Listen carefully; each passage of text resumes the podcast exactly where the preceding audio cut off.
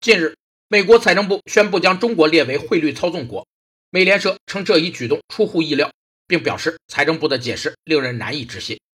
汇率操纵国是指人为控制本国汇率，使其故意偏离本国经济正常水平，从而增强其出口商品的竞争力。有两个认为是操纵汇率的条件：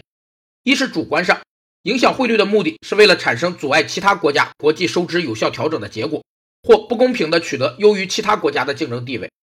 二是客观上，政策调整与起主导作用的经济金融形势不相关，并将影响其竞争能力和资本长期流动，